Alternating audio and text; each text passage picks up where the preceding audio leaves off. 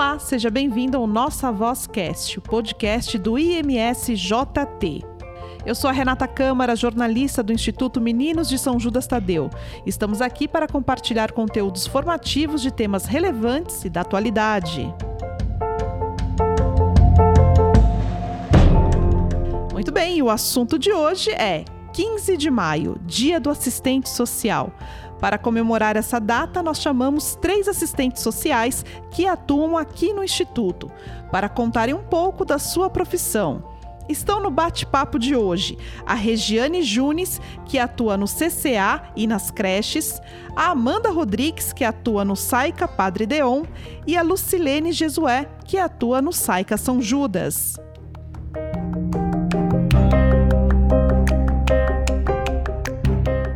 É, para a gente começar esse dia tão especial, Dia do Assistente Social, você que está acompanhando o nosso podcast, às vezes quer saber, né? O que de fato faz uma assistente social?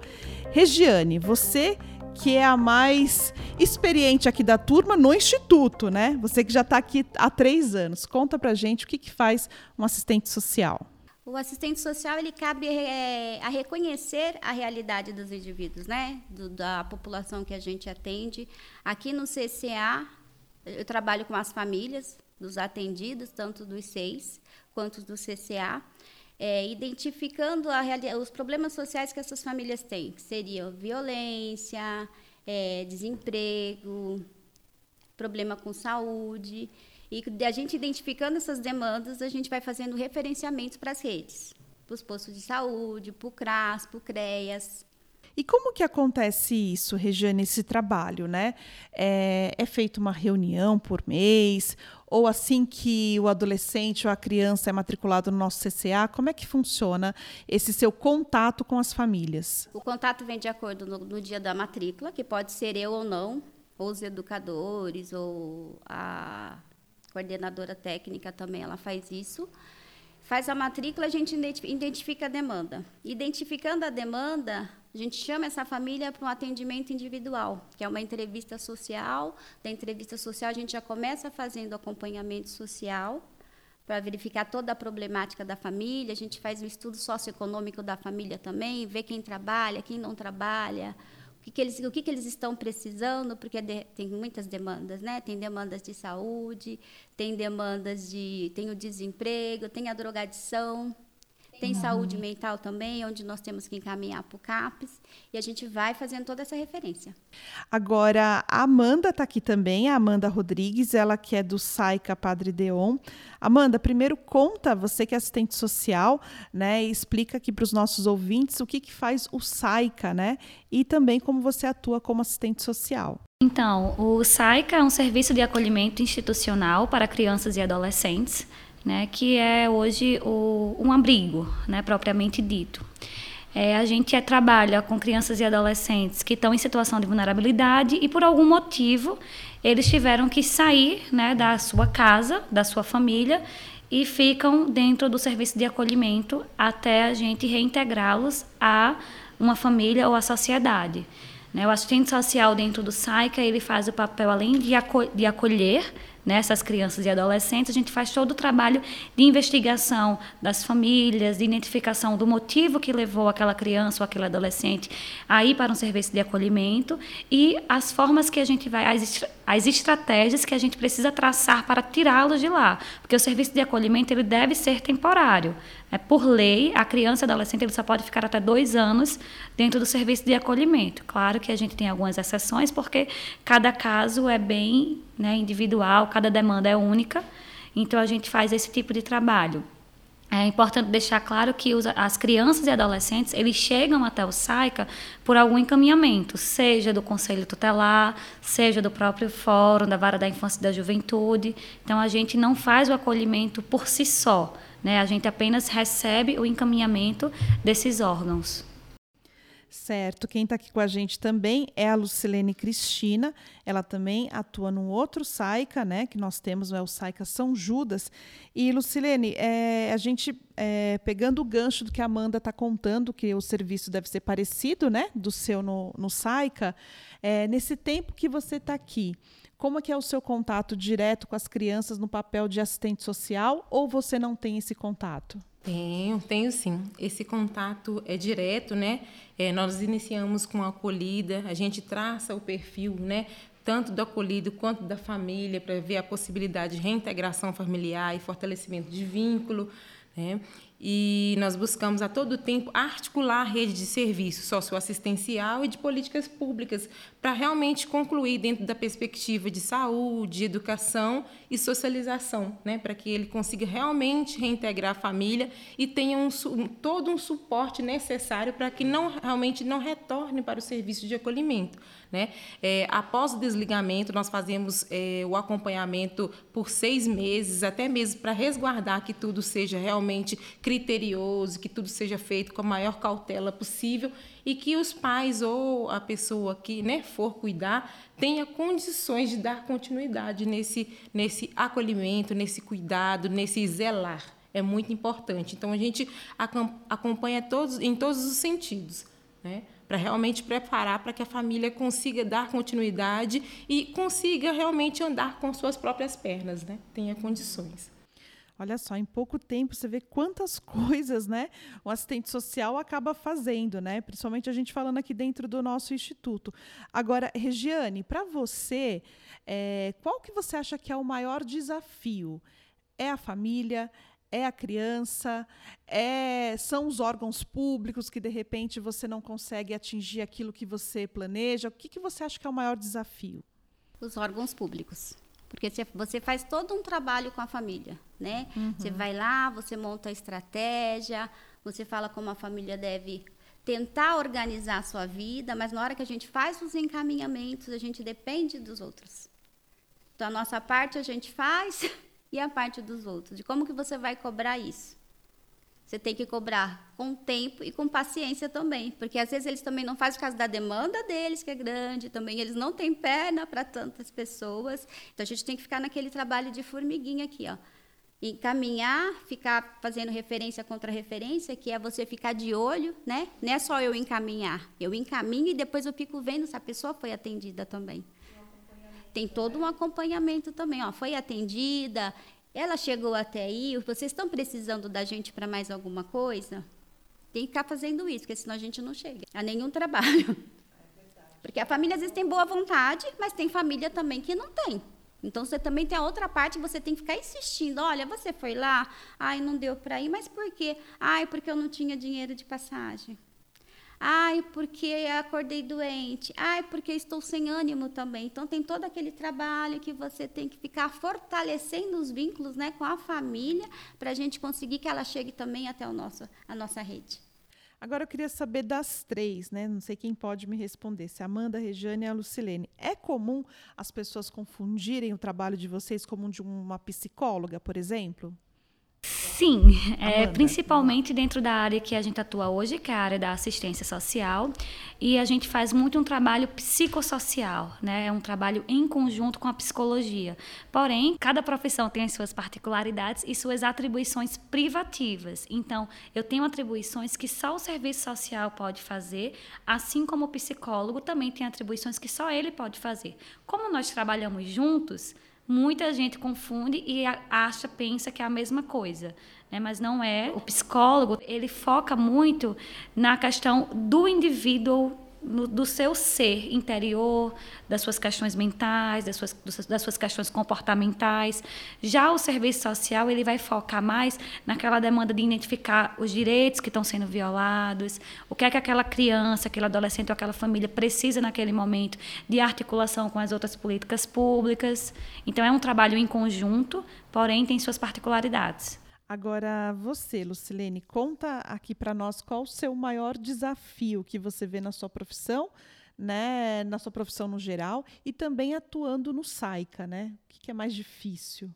É, eu posso dizer que esse desafio ele é diário. Todos os dias a gente se debate com questões novas que aparecem realmente na tratativa com os acolhidos, principalmente com o adolescente, que é muito mais difícil de lidar, porque ele já vem com várias questões enraigadas aí desde o contexto de nascimento.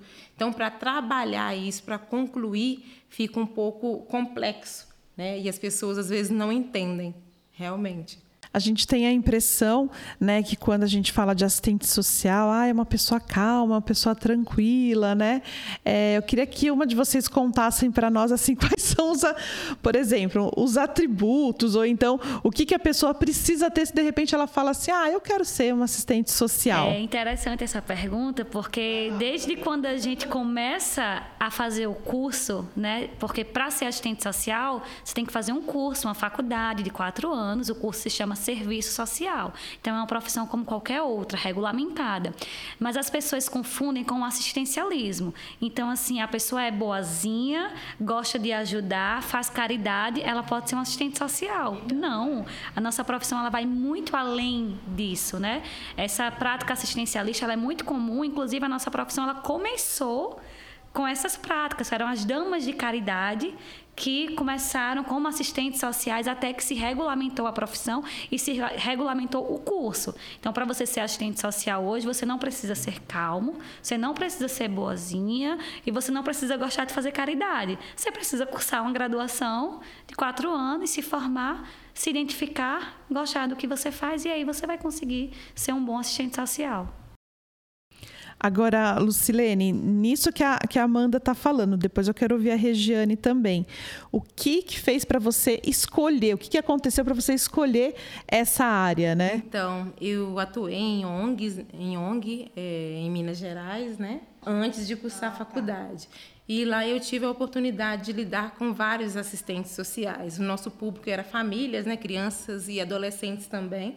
E aí eu fui atuando naquele meio, fui realmente ponhando gosto, gostando da, da, da, articulação, a forma como ele desenvolvia o trabalho, como articulava, né, como tratava as famílias, no encaminhamento, na resolução de problemáticas. E isso eu fui vendo, não, eu acho que eu tenho o perfil, eu acho que vai dar certo. Foi aí que eu resolvi fazer realmente a matrícula e gostei, gostei. Eu falo que é, ser assistente social é bem complexo, só fica né, no trabalho quem realmente gosta. É, ninguém fica por dinheiro, não fica porque não dá conta, é porque realmente é envolvido com a causa né, do outro, com, com, com as políticas, que quer resolver um, um determinado problema, uma situação, e, e quer ver a, a, continuidade, a sociedade caminhar. Então, eu, eu falo que é, é mais ou menos isso, é, é o gostar, senão não fica. Então foi isso que me levou a fazer o curso e eu amei, né? Não trocaria, não faria outro. Se tivesse que fazer novamente, eu faria. Eu acho que eu, como pessoa e como profissional eu me sinto me sinto completa. Eu consigo realmente é, fazer algo pelo outro, né? Não só a questão de é, é, é do coração, mas é porque a gente vê a solução, você resolve a problemática ali, você consegue ver o andamento, né? Então, é por isso que eu gosto. É muito, muito legal a, a, a, fala da Lucilene, né? Porque a gente aqui tem tantas crianças e adolescentes aqui no nosso instituto e por uma experiência que ela teve numa ONG, ela descobriu a profissão. Então, de repente, às vezes aqui no instituto a gente oferece tantos cursos gratuitos, né, para as nossas crianças, para os adolescentes que vai saber, né? De repente desperta uma profissão, alguma coisa desde pequena. Agora, a Regiane, ela tem uma história curiosa para a escolha da profissão. Queria que você contasse um pouquinho aqui para gente. Então, a minha escolha foi com a minha avó paterna. Ela foi para Brasília e ela montou, ela tem um orfanato com crianças. Esse orfanato ela foi com Juscelino Kubitschek. Eu soube a história da minha avó pelo livro da Leia Saião, porque eu conhecia a minha avó pouquíssimas vezes, eu tive contato com a avó paterna, mas sempre ela falava muito do negócio de políticas públicas, eu era apaixonada. E a minha outra avó achava que não. Mas a minha outra avó, que ela era uma pessoa que ela ficou doente e eu tinha que acompanhá-la nos hospitais, nos hospitais, tanto da Santa, da Santa Casa quanto no Hospital das Clínicas. E eu lembro que eu pequena, minha avó às vezes não podia andar, a gente saía de madrugada para ir para o hospital. E a assistente social que falava: Olha, você vai, você segue ali, você acha tal porta, você vai com a sua avó. E eu ficava até assim, eu falei: Nossa. E eu ia, e a assistente social sempre estava atrás de mim. Isso eu gostei muito. Eu era uma pessoa que falei assim: Nossa, eu quero ser igual a ela. Porque ela, ela tá falando para eu ir sozinha, mas ela tá tomando conta de mim. E depois que eu vi que ela não estava, ela estava orientando. Então ela estava orientando a pessoa para que a pessoa se movesse. E isso foi o fundamento para a minha profissão. É, com, minha, com, ela eu aprendi isso, daí as outras assistentes sociais também, então eu sempre tive a clareza de eu queria fazer serviço social. E o exemplo, Rê, que você está falando do Instituto, uhum. tem a Jaiane. A Jaiane ela foi Verdade. atendida aqui no Instituto e ela está fazendo serviço social e daqui a pouco ela é uma companheira de trabalho também. É, é mesmo? É, a Jaiane faz serviço Não. social. Logo, hum. logo é uma companheira nossa aqui que vai estar tá tá. partilhando sobre esse mesmo assunto. E né? foi atendida pelo e CCA. Foi atendida pelo CCA. Foi atendida pelo CCA, agora funcionária, né? É uma colaboradora é. do CCA, é secretária lá na. Olha que bacana, é. né? Muito isso que a Lucilene começou esse papo, é. que estava na ONG, viu como era o serviço de uma assistente social, e a gente tem um exemplo aqui que a Regiane trouxe da Jaiane também.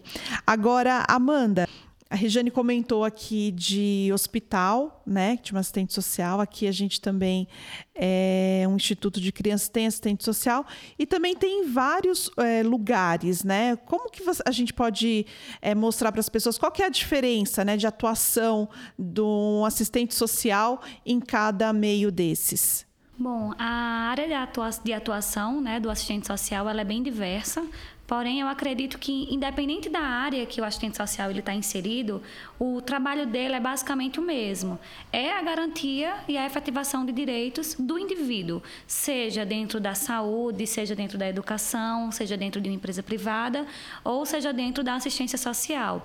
Né? Como eu já bem falei agora, as áreas de, de atuação são basicamente essas. A gente pode atuar na política pública de educação, na política pública de saúde, na política pública da assistência social, em terceiro setor e também em empresa privada. E dentro dessas áreas, a gente vai analisar a demanda individual de cada sujeito que a gente vai atender e garantir e efetivar os direitos que ele tem. Então, às vezes, no hospital, a gente tem um paciente que precisa de algum alguma cirurgia ou que a família não tem condições de manter aquele paciente, ou às vezes chega uma criança para ser atendida e a enfermeira identifica que aquela criança está sofrendo maus tratos e aciona a assistente social para ela né, prosseguir com, com os encaminhamentos para a gente ver o que é que está realmente acontecendo. Na escola, do mesmo jeito, às vezes uma criança ela está apresentando um comportamento diferente dentro da sala de aula, a professora aciona a assistente social, a assistente social vai acompanhar aquela família para tentar identificar se realmente está acontecendo alguma coisa e, se tiver, dar os encaminhamentos necessários. Pegando o gancho do que a Amanda está falando aqui para nós, né? A gente está num, num, momento que está sendo muito falado sobre maus tratos é, das crianças, principalmente por um caso que tomou uma grande proporção na mídia no geral. Mas a gente sabe que, infelizmente, isso é comum de acontecer, né? As crianças sofrerem maus tratos. E eu gostaria de saber, na profissão de vocês, como assistente social, é possível identificar quando uma criança está sofrendo maus tratos? É pela conversa com os pais? É pelo comportamento da criança? Como que vocês conseguem atuar neste caso? As crianças dão sinais. Os sinais, é, dá para perceber os sinais. É que às vezes as pessoas também confundem e acham que a vulnerabilidade está só na classe pobre. E não está. Vulnerável pode estar uma criança rica também. Se ela está sofrendo maus tratos, ela está vulnerável naquele momento. Né? Então, as pessoas confundem, ah, então é rico, talvez não. Não, não, a criança está em vulnerabilidade e dá para identificar. A mídia está aí para falar. Então, teve vários sinais desse último caso aí, teve muitos sinais que foi identificado, mas que não foi tomada a devida ação, né? É, até mesmo na escola, né? Talvez essa criança ela está apresentando um comportamento um pouco diferente. E aí, quando a gente, enquanto assistente social, a gente consegue observar esses comportamentos e, principalmente, a gente consegue é, avaliar a família. A gente tem um instrumental de trabalho que é um dos principais e muito forte, que é a visita domiciliar. Então, vamos dar um exemplo aqui no CCA, a Regiane, ela vai suspeitar de alguma criança que está sofrendo um maus tratos, ela vai fazer uma visita domiciliar. Então, a visita a gente consiste em a gente ir na casa da pessoa, geralmente a gente não marca horário, e na visita a gente tem elementos que são fundamentais para essa identificação. Então, são coisas simples que às vezes são imperceptíveis, mas a gente, a gente consegue, né, devido à nossa formação, a gente consegue perceber. E para você, é, Lucilene, como é que é isso? Já aconteceu de você identificar, não só aqui, né? Porque aqui, geralmente, realmente, quando as crianças vêm para o SAICAS, infelizmente já vem também com histórico de violência, mas em outro lugar que você já esteve, que você já atuou, é, você consegue também fazer essa identificação? Sim, é, consigo, como profissional é, a criança realmente dá muitos indícios né, no comportamento. Às vezes fica mais retraída, mais calada, às vezes é, algumas questões que eles apresentam né, do comportamento, às vezes de, de se fechar mesmo, de não querer conversar.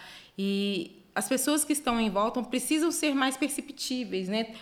Ter mais observações. Então, como profissional, por exemplo, nós assistentes sociais, nós temos o trabalho que é uma é, escuta qualificada, né? Então, a gente nessa conversa também consegue extrair muitas informações né, dessa criança que é muito importante. Escuta qualificar, que chama? Esse é o nome, é escuta qualificada. E aí a gente consegue identificar várias, né, o que está acontecendo realmente, extrair o que está se passando ali de uma forma bem lúdica também, ter um espaço apropriado para isso. Conversar com criança, você também não conversa de qualquer forma e em qualquer lugar. Você tem que ter é, métodos para você extrair, senão você acaba, ao invés de realmente é, tirar informações, você. Você pode deixar a criança mais retraída. Mais retraída, ela fica mais retraída. Então, tem um, um, método, tem as formas de se fazer. Por isso que é importante, aqui a Amanda falou da formação, né? A formação, você fazer uma, cursar uma faculdade mesmo, né? Quando a Lucilene ela fala da escuta qualificada, é uma atribuição nossa do serviço social. Então, não é qualquer profissional que tá, está apto a fazer essa escuta qualificada, né? Tem que estudar Só que tá preparado mesmo. Isso. Meninas, muito obrigada pelo bate-papo. Parabéns pelo dia de vocês, pelo trabalho que vocês desenvolvem. Olha quantas coisas a gente falou, né? E quantos lugares é essencial vocês estarem lá, né? Ter um profissional, né? Um profissional de assistente social tá ali cuidando ali dessa parte do serviço social. Muito obrigada e parabéns pelo dia de vocês. Obrigada. Nós que agradecemos.